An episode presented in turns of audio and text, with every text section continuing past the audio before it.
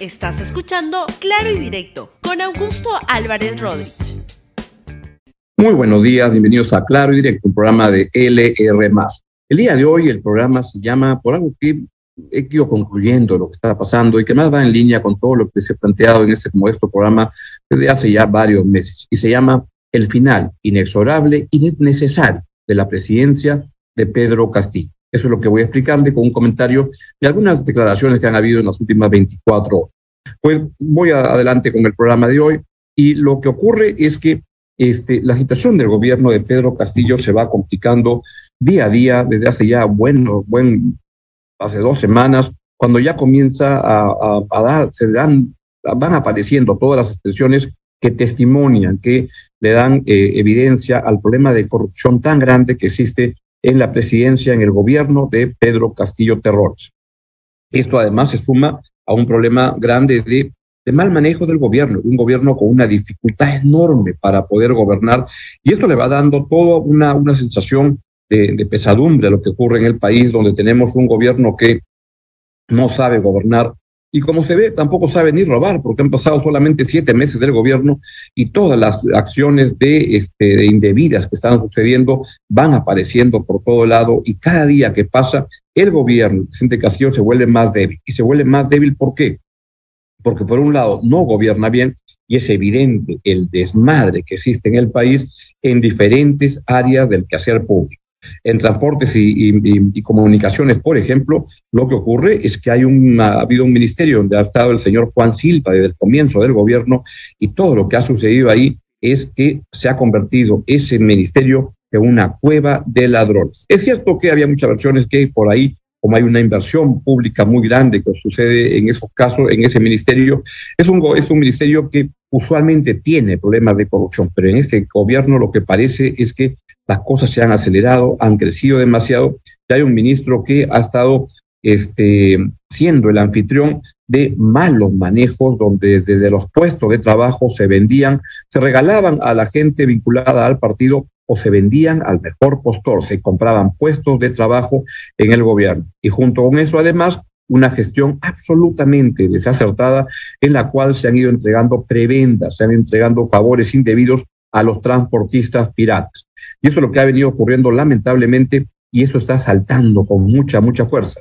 En estos días además coincide con esta tremenda denuncia de cómo la policía de tránsito del, eh, del Perú también se ha vuelto una, una, una dependencia tremendamente corrupta, más seguramente de lo que ha sido tradicional en estos casos y en los cuales se ve que también coinciden en preventas indebidas para los uh, transportistas que les reducen las colas, las, multas, pagan este, coimas y hacen absolutamente lo que quieren. Esto ocurre además, vean ahí al presidente Pedro Castillo, luego de que el ministro de, uh, de, del Interior, que era el ministro del Interior, Abelino Guillén, y la primera ministra, Mirta Ibáñez, le decían al presidente, y lo revelaron en público, que el presidente de la República no quiere combatir a las mafias que hay en la policía.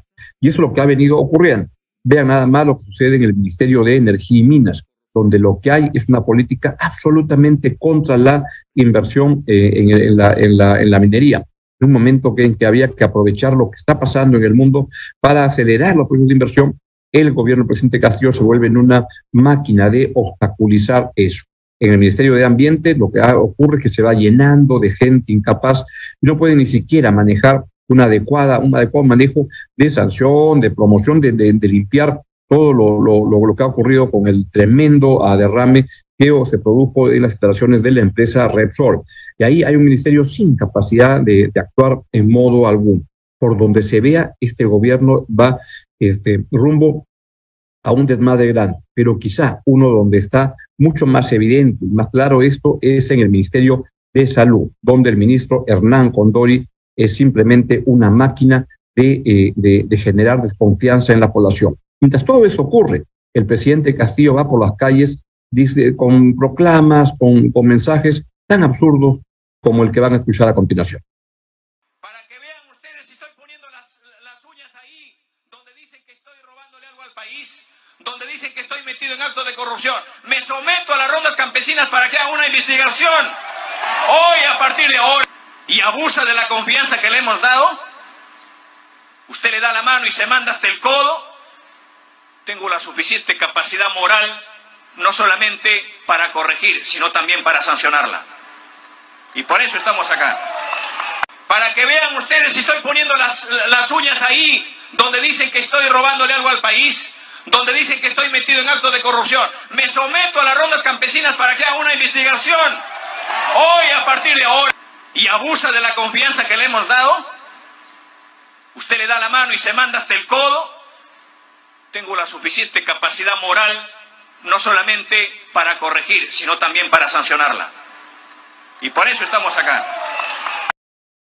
Este mensaje era de cuando el presidente usaba sombrero. Ahora el presidente ya no usa sombrero porque su coach en sanación y motivación le ha recomendado que ya no use sombrero, pero sigue igualito, sigue con los mismos problemas y sigue lanzando las mismas proclamas absurdas de que no es ladrón, de que, de que cómo le va a robar un campesino a otro campesino, de, de, un chacarero, cómo va a robar, y que a decir su padre, pero todas las evidencias son que en su gobierno se produce un gran problema de corrupción y que él, con sombrero o sin sombrero, sigue a la gente en su gobierno haciendo lo que quiero y su palabra es la ley, porque siguen robando en gran forma. No solo siguen robando, el desgobierno que se produce, por ejemplo, en el Ministerio de Salud, donde el, ministro Hernán Condori, como todos sabemos, es un pobre charlatán que es un vendedor de agüita arracimada, que significa un gran riesgo para la salud de los peruanos, que significa un gran riesgo para el proceso de vacunación.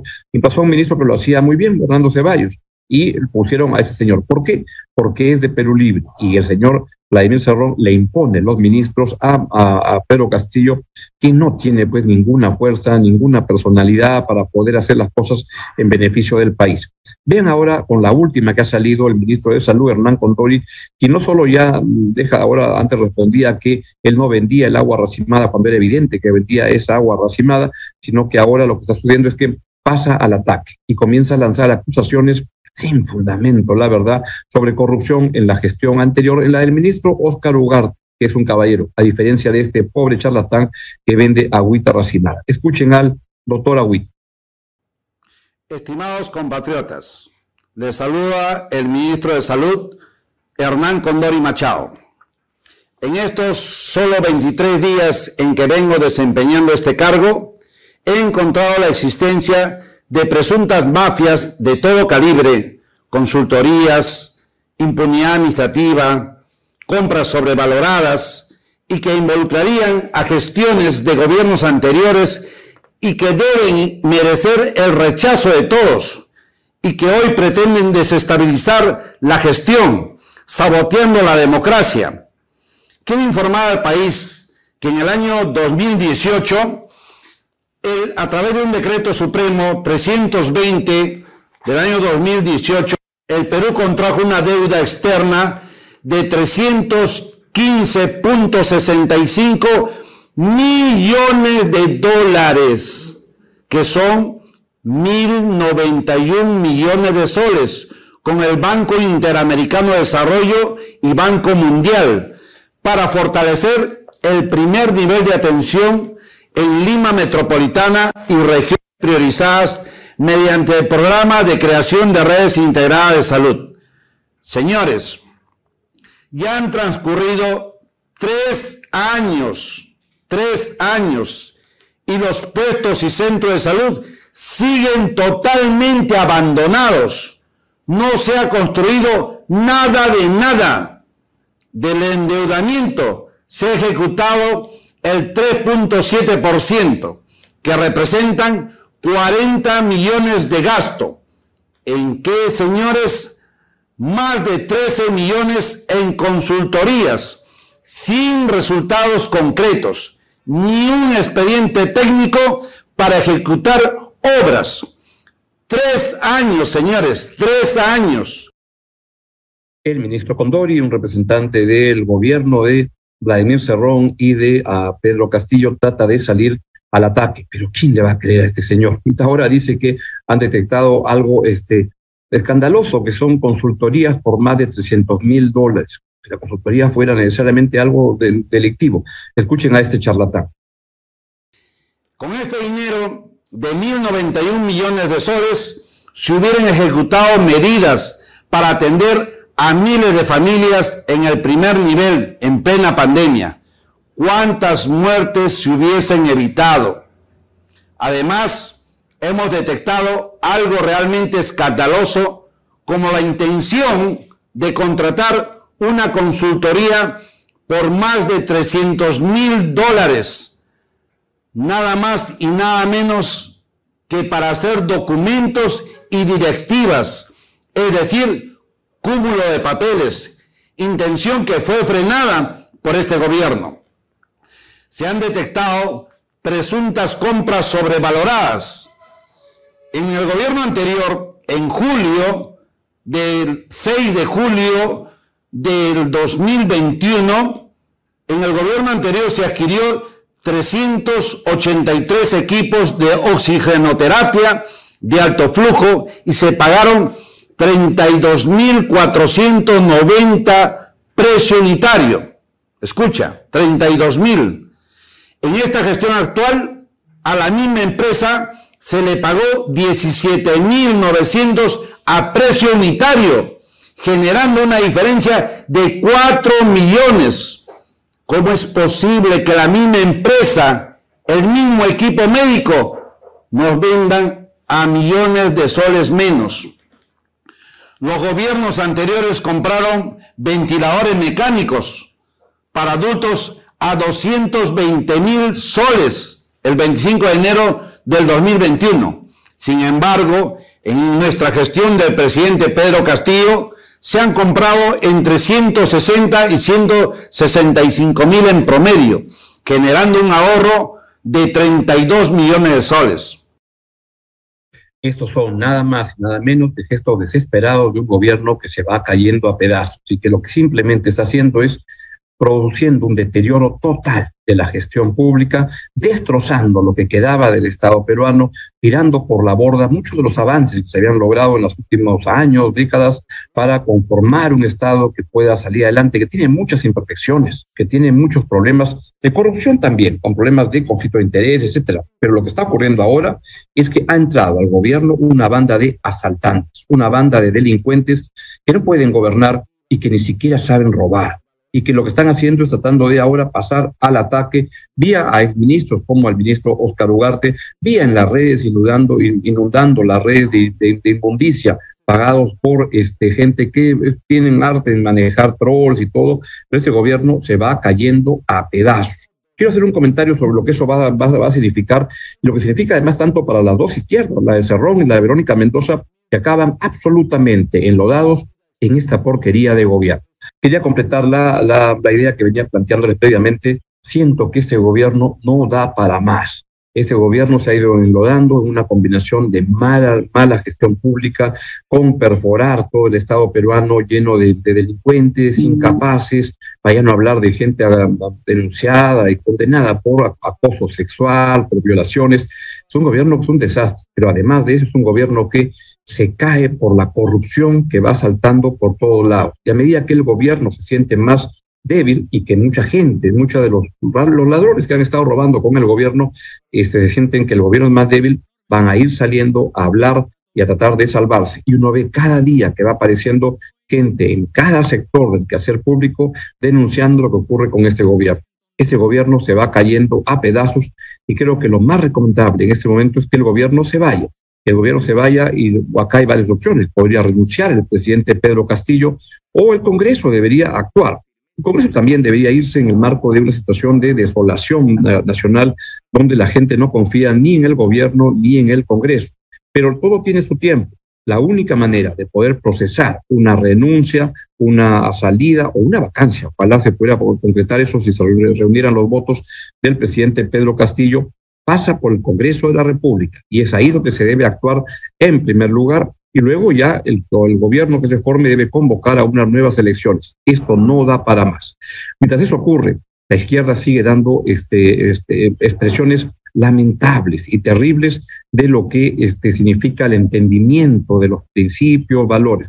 Perú Libre ya demostró que con los ministros que pone, como este impresentable de Hernán Condori, porque ese es el ministro de Perú Libre, eso es lo que significa la visión del Perú de Perú Libre, una cosa terrible. Vean ahora lo que significa un comunicado que ha lanzado la bancada, perdón, el partido Nuevo, Nuevo, Nuevo Perú sobre el conflicto en Ucrania. Y quiero que lo vean porque la verdad es una cosa absolutamente penosa, donde lo que se ve es que no tienen una posición de condena frente a Rusia, llegan a decir incluso que eso es culpa del ejército ucraniano. Y uno dice, esa es la visión de política exterior que tiene el Partido Nuevo Perú. La verdad que es una vergüenza el entendimiento que tienen, la, la, manera de ver el mundo y felizmente que esta gente no, no, no llegó a tomar todo el poder en el gobierno de Pedro Castillo porque es penoso, lamentable el entendimiento que tienen de lo que significa este, una invasión tan criminal que requeriría una, una condena este, clara contra Rusia no puede hacer. La gente de Verónica Mendoza no puede llegar a hacer eso y es francamente una pena. Y quiero, además, Verónica Mendoza ya no es la presidenta de, de, de Nuevo Perú, ahora es la señora Anaí Durán. Y vean ese extracto de una entrevista que le da Anaí Durán, la ex ministra, al periodista a Fernando Vivas. Si lo pueden poner, por favor, donde también aparecen unas declaraciones sobre el presidente Pedro Castillo, que es, este, dice, es una persona honesta y pasa, este, a pesar de todo lo que se sabe, se sigue defendiendo esto Creo que el problema de la izquierda, y como dijo Susel Paredes hace poco, este, pocos le han hecho tanto daño a la izquierda peruana como el gobierno de Pedro Castillo. La ha arrasado, la ha destrozado. El Perú, por supuesto, que requiere una izquierda potente, con principios, decente, no la que tenemos ahora. Tampoco la derecha. La derecha también es un desastre. Y el centro, igual. Pobre Perú. Tenemos que seguir aspirando a que venga un cambio que nos permita construir una, un, un, mejor país con un futuro estimulante para los peruanos. Con los que ahora tenemos en izquierda, en derecha y en centro, el Perú no va a ningún lado.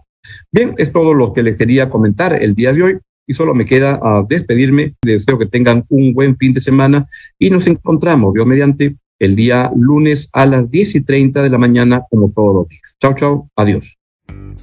Gracias por escuchar Claro y Directo con Augusto Álvarez Rodríguez. Suscríbete para que disfrutes más contenidos.